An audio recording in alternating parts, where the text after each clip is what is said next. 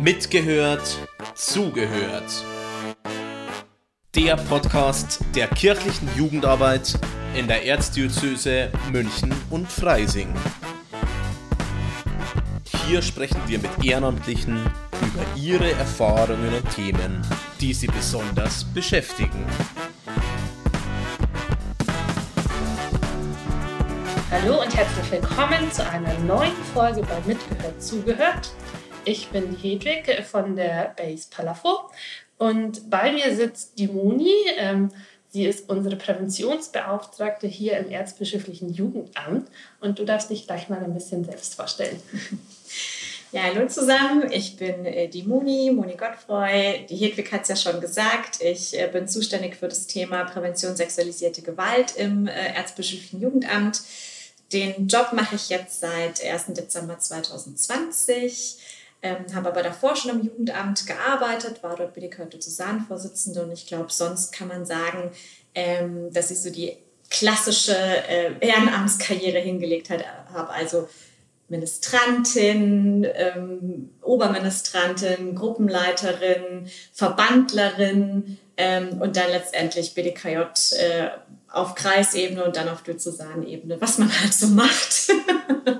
du sitzt auf einer relativ neuen Stelle hier. Frage, warum gibt es die Stelle denn und warum gibt es die zusätzlich zu dem im Ordinariat, also in der Verwaltungseinheit? weil wir halt Jugendarbeit machen, um es mal kurz zu sagen. Die Stabsstelle konzentriert sich auf die Pfarreien und hat ehrlich gesagt mit der Ausstattung, die sie haben, auch äh, genug zu tun. Das muss man auch ehrlich so sagen.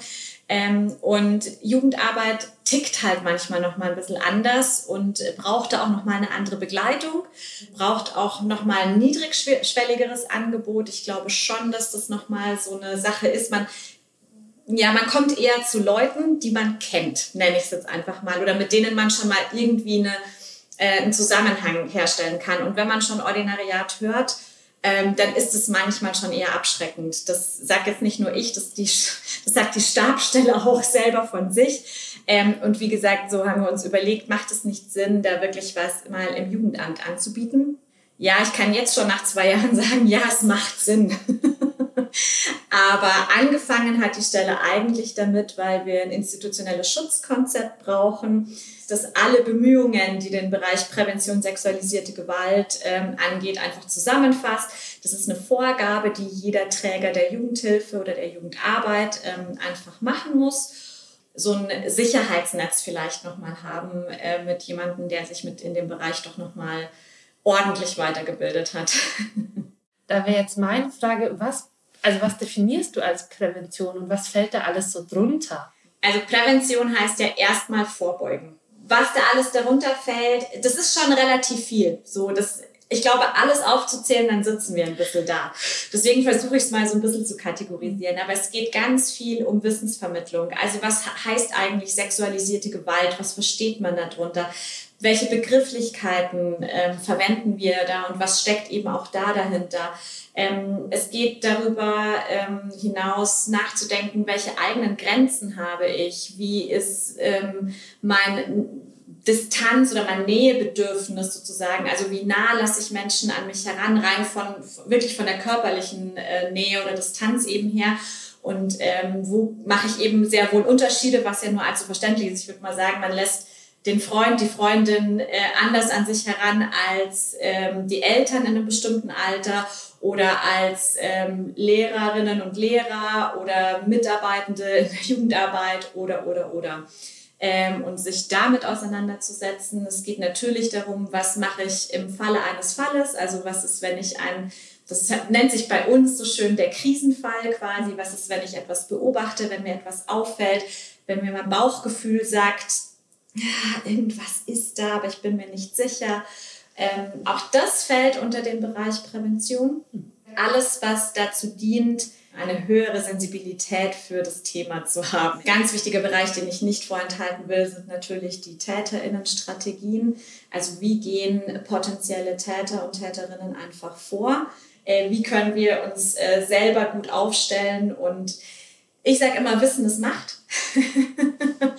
und wenn unsere Leute, egal wie ähm, jung oder alt sie sind, muss man sozusagen, wenn sie wissen um ihre Rechte, um ihre Pflichten vielleicht auch, um das Thema, desto mehr sind sie handlungsfähig. Und ich glaube, letztendlich geht es hauptsächlich auch darum.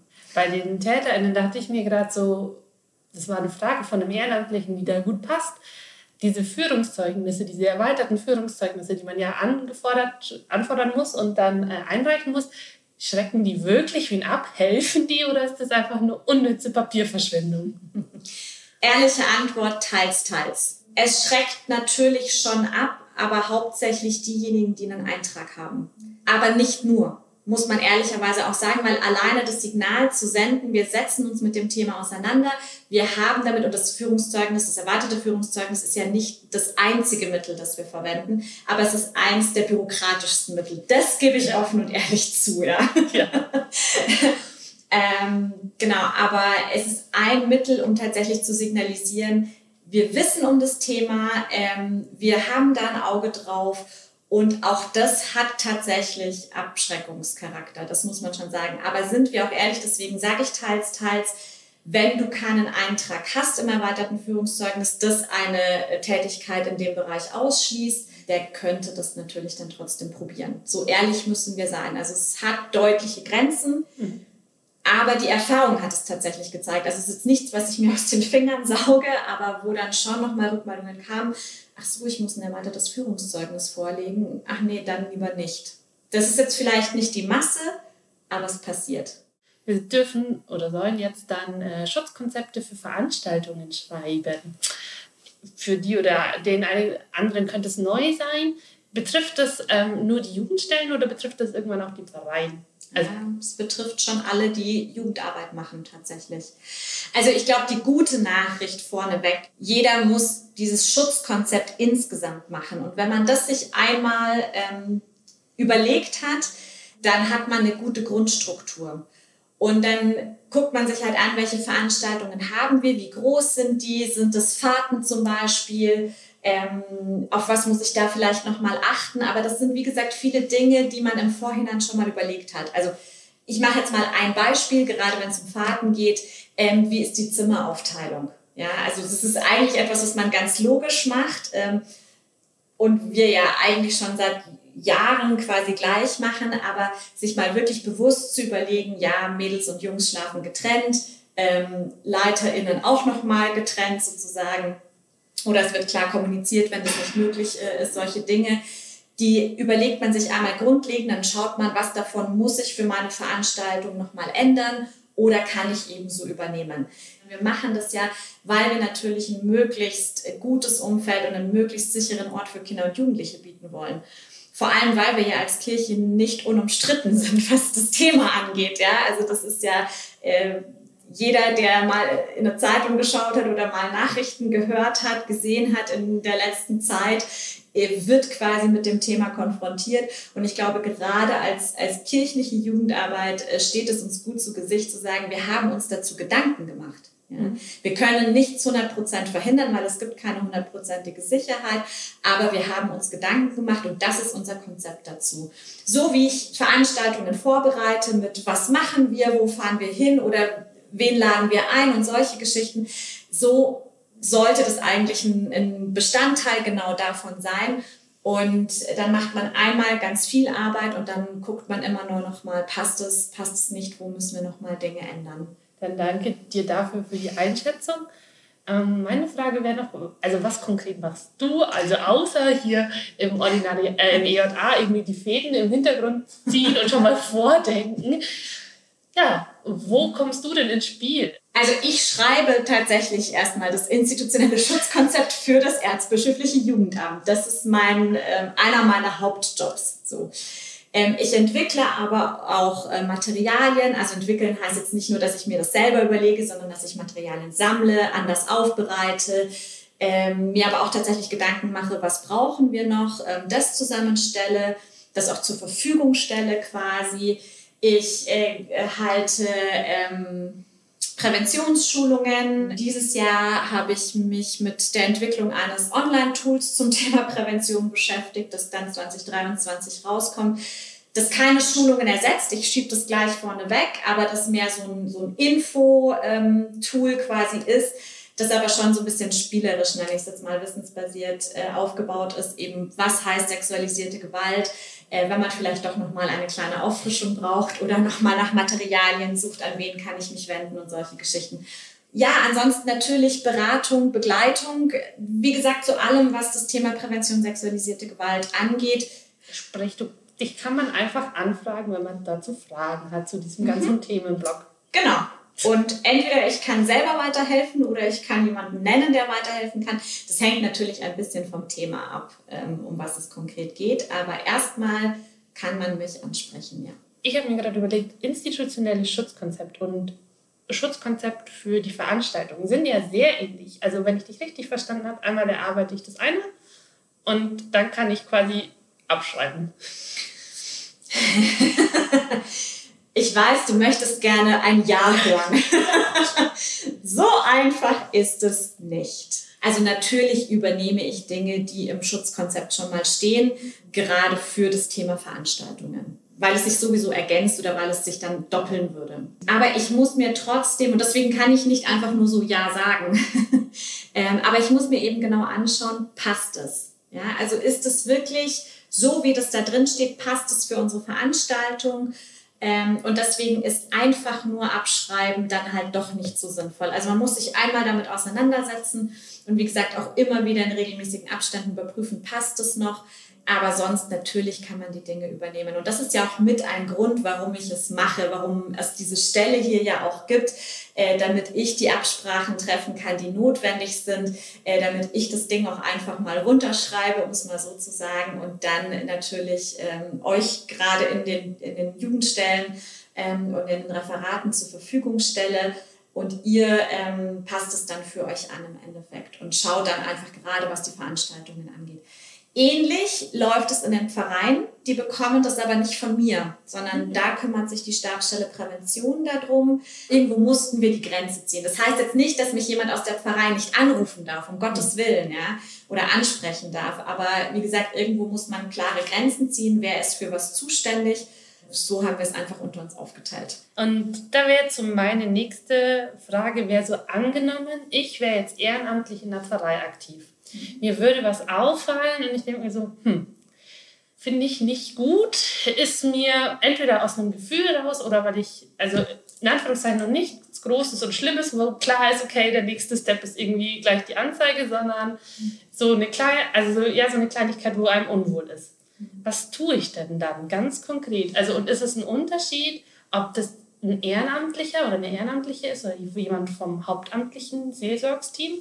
Es sollte kein Unterschied sein, fangen wir mal da an, weil es sind in erster Linie Personen, aber natürlich ist es dann doch ein Unterschied, ob ehrenamtlich, hauptamtlich, da komme ich gleich nochmal drauf. Mhm.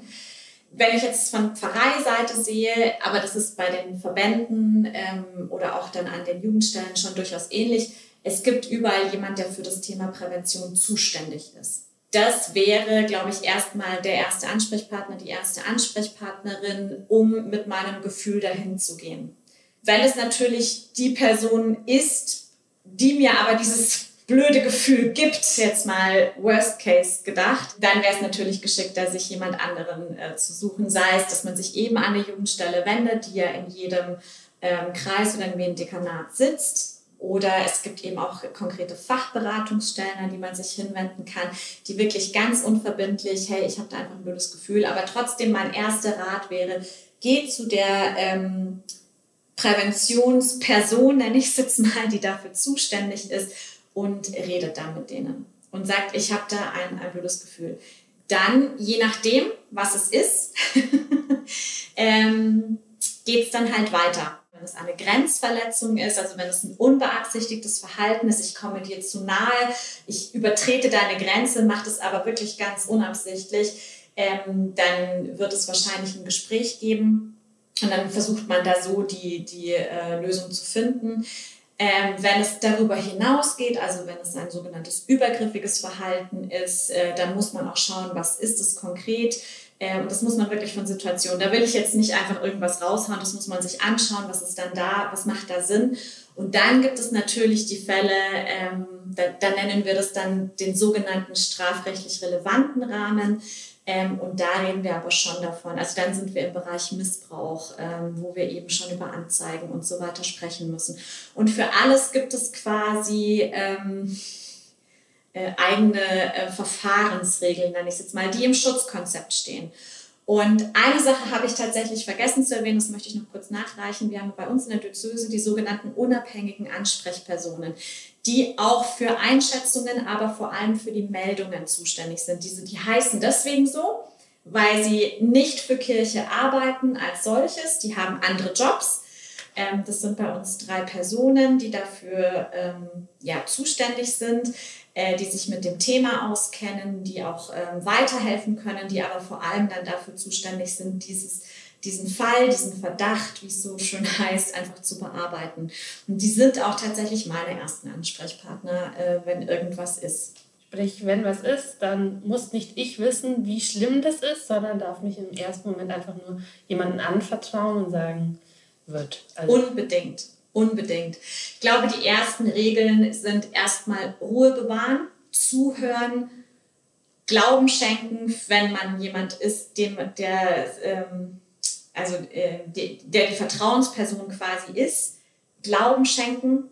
Das ist, ich sage das deswegen so häufig und es ist mir so wichtig, weil, ähm, und auch das ist meine kurze Statistik, ein Kind, ein Jugendlicher, eine Jugendliche braucht im Schnitt sieben Menschen, sieben erwachsene Personen, bis ihnen einmal geglaubt wird. Und das sind eigentlich sechs zu viel, wenn wir mal ehrlich sind. So.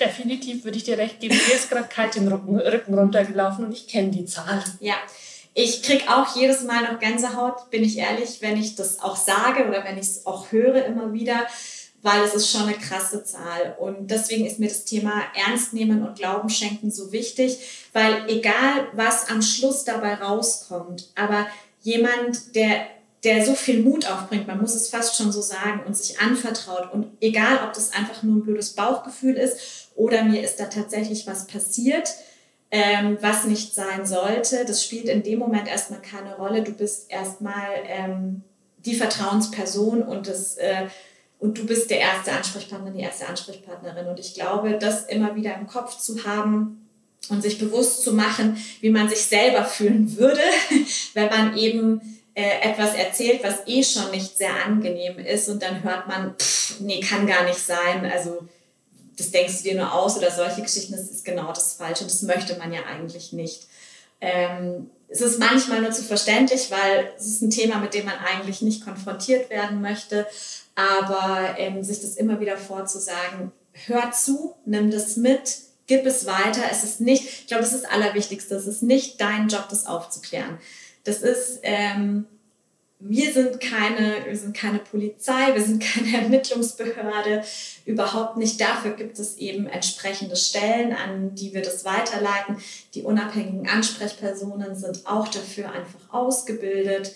Ähm, und das ist auch gut so, das einfach dann abzugeben. So, du bist erstmal die Person, ähm, die für, für die Person da ist, die sich dir anvertraut hat. Und ich glaube, das so zu sehen, nimmt auch eine große Last. Ja?